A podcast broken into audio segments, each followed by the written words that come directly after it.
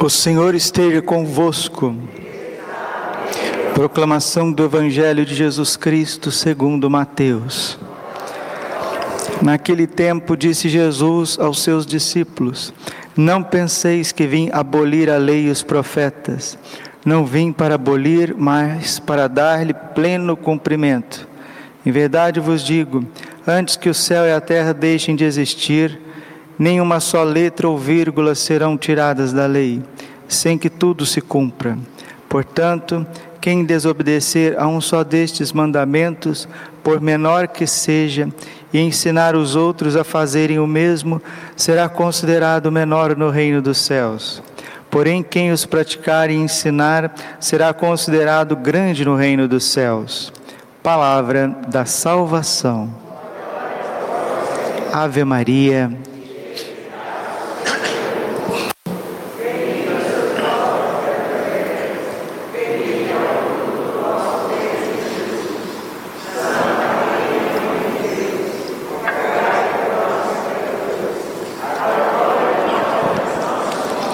Vinde Espírito Santo, vinde por meio da poderosa intercessão. Vossa amadíssima esposa. Jesus manso e humilde de coração. Quando a igreja entra nesse período da quaresma, as músicas mesmo, mesmo nos dizem: eis um tempo de conversão, Eis o dia da salvação. As cinzas mostram que é um tempo de conversão, um tempo de mudança de vida. Mas o que vai cansando todo mundo, cansa quem evangeliza e cansa quem escuta, é que a gente não põe em prática as coisas que Deus quer colocar na nossa vida. Graças a Deus, tem pessoas que levam Deus a sério procuram amar a Deus, procuram se entregar a Deus, mas a grande maioria só com a palavra não atina, não coloca em prática. Por isso que precisa vir os sofrimentos. Os sofrimentos, se a gente ainda com tantos anos de idade ou poucos anos de idade não aprendeu ainda por que que a gente sofre, é porque nós estamos sendo amados. Quando uma pessoa está sofrendo, ela está sendo amada com predileção, porque ela não consegue ouvir a voz de Deus no dia a dia, no normal. Deus não gostaria que ninguém sofresse, mas a gente não ouve, a gente não obedece, a gente não põe em prática aí tem que vir os sofrimentos. E bendito sofrimento, bendito. Deus seja louvado pelo sofrimento da tua vida, pela cruz da tua vida que te coloca no caminho da salvação, no caminho do céu. E se nem com os sofrimentos ordinários do dia a dia, os contratempos da vida, a gente volta para Deus, Oséias capítulo 14, versículo 1. Volta, Israel, para o teu Deus, pois foi o teu pecado que te fez cair. Quem joga a gente no chão, quem nos humilha, quem desanima a nossa caminhada, a nossa vida, não é Deus não são os mandamentos. Hoje, tanto a primeira leitura do Deuteronômio quanto o Evangelho de São Mateus falam claramente para nós dos mandamentos. Não são os mandamentos de Deus que são pesados. Não são, não são. 1 João capítulo 5, versículo 5. Isto é amar a Deus, guardar os seus mandamentos e os seus mandamentos não são pesados, não são penosos, não. São João Maria Vianney dizia isso chorando, quando ele fazia homilia. Filhinhos, Deus é bom, Deus é amor. E é mentira, uma mentira diabólica dizer que servir a Deus é duro, é difícil, é pesado, é tristonho, mentira, mentira. O que nos entristece, o que nos derruba, não são nem os nossos sofrimentos, não são. Porque o sofrimento com Deus ele é suave. O que deixa a gente para baixo, o que nos derruba, o que nos desanima, o que tira a alegria, a vontade de viver, a vontade de ser santo, são os pecados. É a rebeldia que está dentro de nós é a cabeça dura, é a dura serviço, é o coração de pedra. Só que a gente acha que não é com a gente. Aí a igreja entra na quaresma para que nós possamos praticar a oração, o jejum e a misericórdia. Existe um texto muito famoso de São Pedro Crisólogo, bispo e doutor da igreja. Toda quaresma a igreja lê esse texto de São Pedro Crisólogo no ofício das leituras, para que os sacerdotes, os religiosos meditem sobre isso e transmitam ao povo, transmitem ao povo. É um texto maravilhoso, é um texto do século IV, tem 1600 anos. Olha como que a igreja ela é sã na sua doutrina, como ela é sábia, 1600 anos praticando a oração, dois mil anos, mas o texto aqui que nós vamos ler agora é do século IV, de São Pedro Crisólogo, doutor da igreja. Oração, jejum. O que a oração pede, o jejum alcance. E a misericórdia recebe.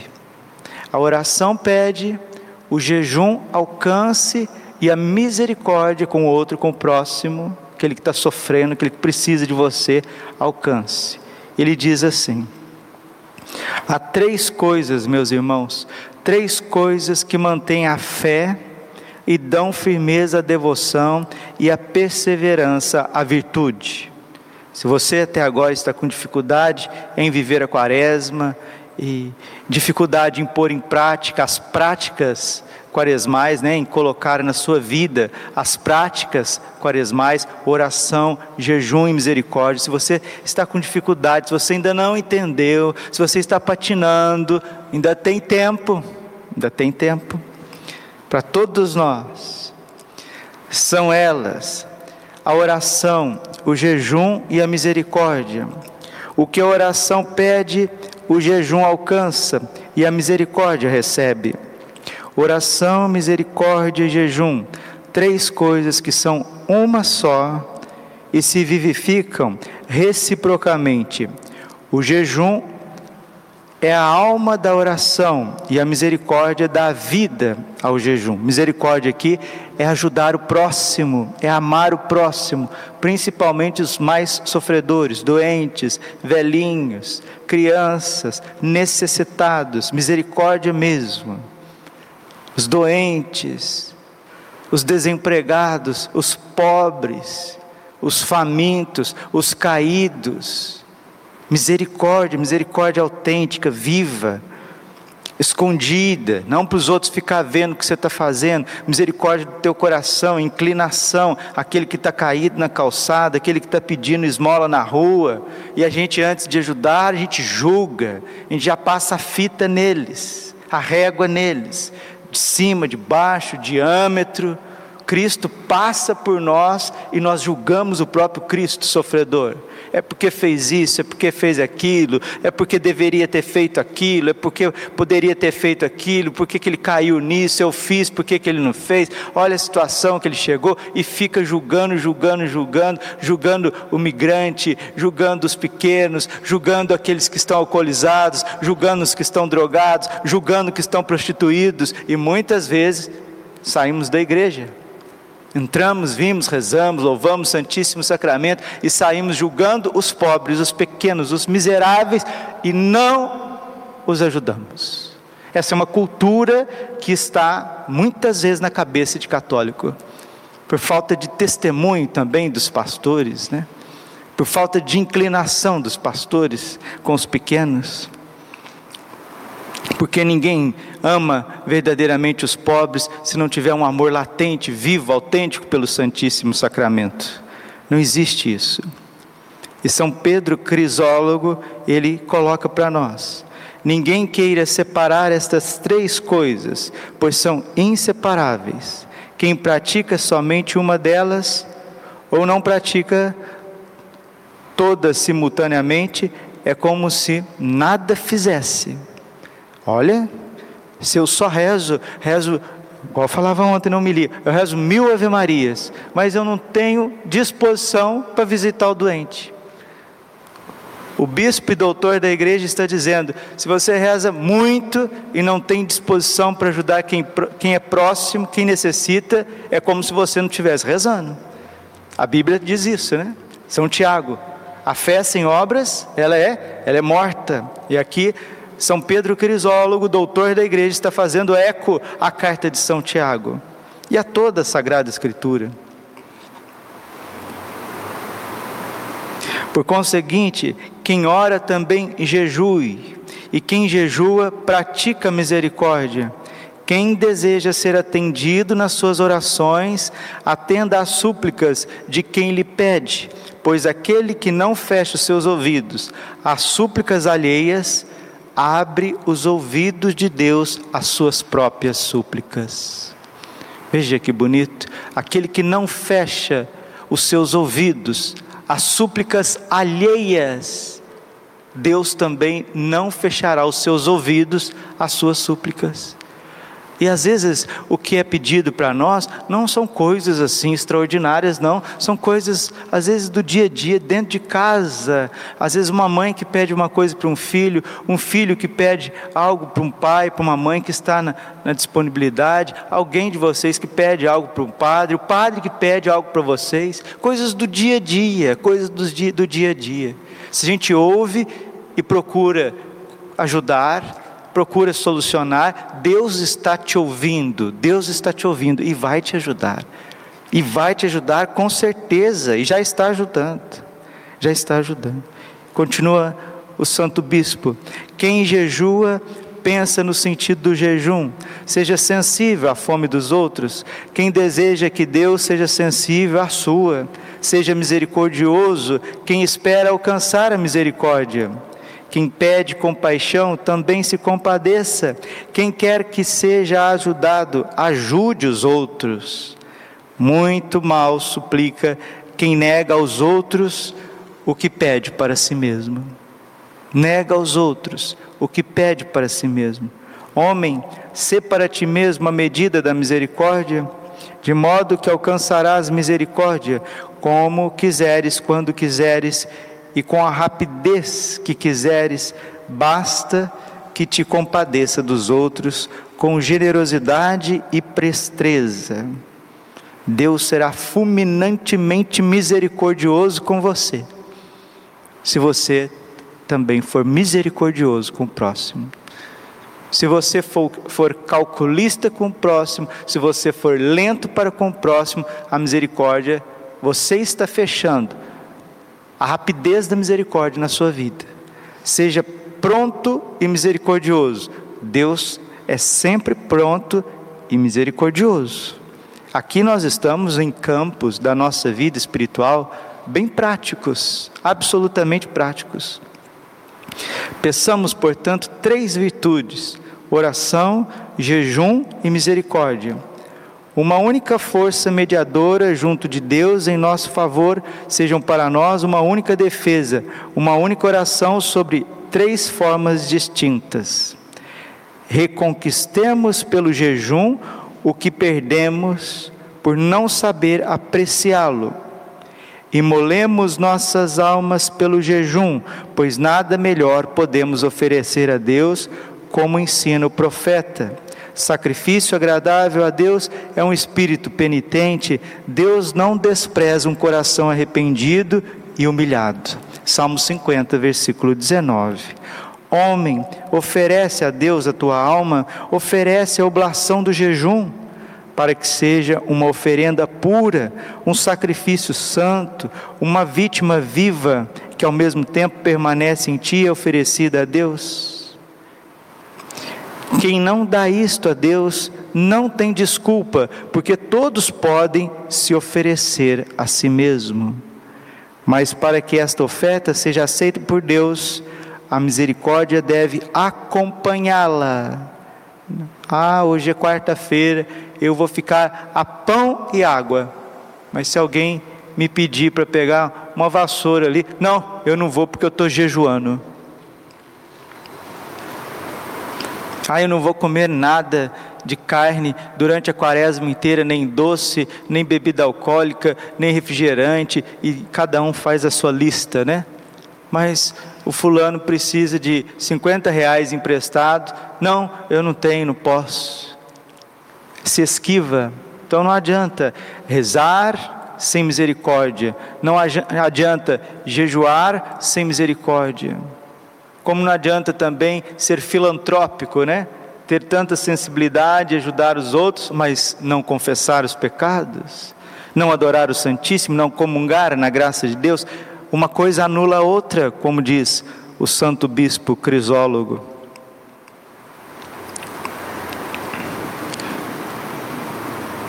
E continua: mas para que esta oferta seja aceita por Deus, a misericórdia deve acompanhá-la. O jejum só dá fruto se for regado pela misericórdia, pois a aridez da misericórdia faz secar o jejum.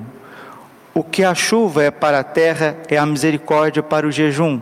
Por mais que cultive o coração, purifique o corpo, estirpe os maus costumes e semeie as virtudes, o que jejua não colherá frutos se não abrir as torrentes da sua misericórdia.